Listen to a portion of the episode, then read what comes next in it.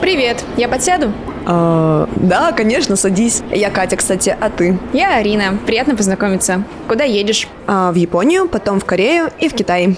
Да, твои вкусы очень специфичные. Я за Азию не особо шарю, но недавно видела, как э, Blackpink на американской премии выступали. Ну и пару обзоров на аниме смотрела. А тебе вообще интересно за азиатским мейнстримом следить? Вообще да. Я вот даже залипала на выступление BTS на Грэмми. Слушай, Арин, не знаю, куда ты собиралась ехать, но предлагаю вместе со мной сесть на Восток Экспресс и отправиться изучать азиатскую поп-культуру.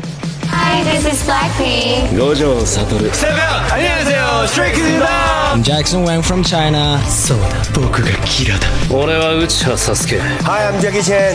Наше аудиопутешествие расскажет вам, почему поп-культура Азии – это намного интереснее и глубже, чем вы думаете. Как китайская игра Genshin Impact связана с итальянским народным театром? Почему в Японии на печать комиксов тратится больше бумаги, чем на производство туалетных рулонов? Зачем корейские развлекательные компании набирают себе стажеров 11-12 лет?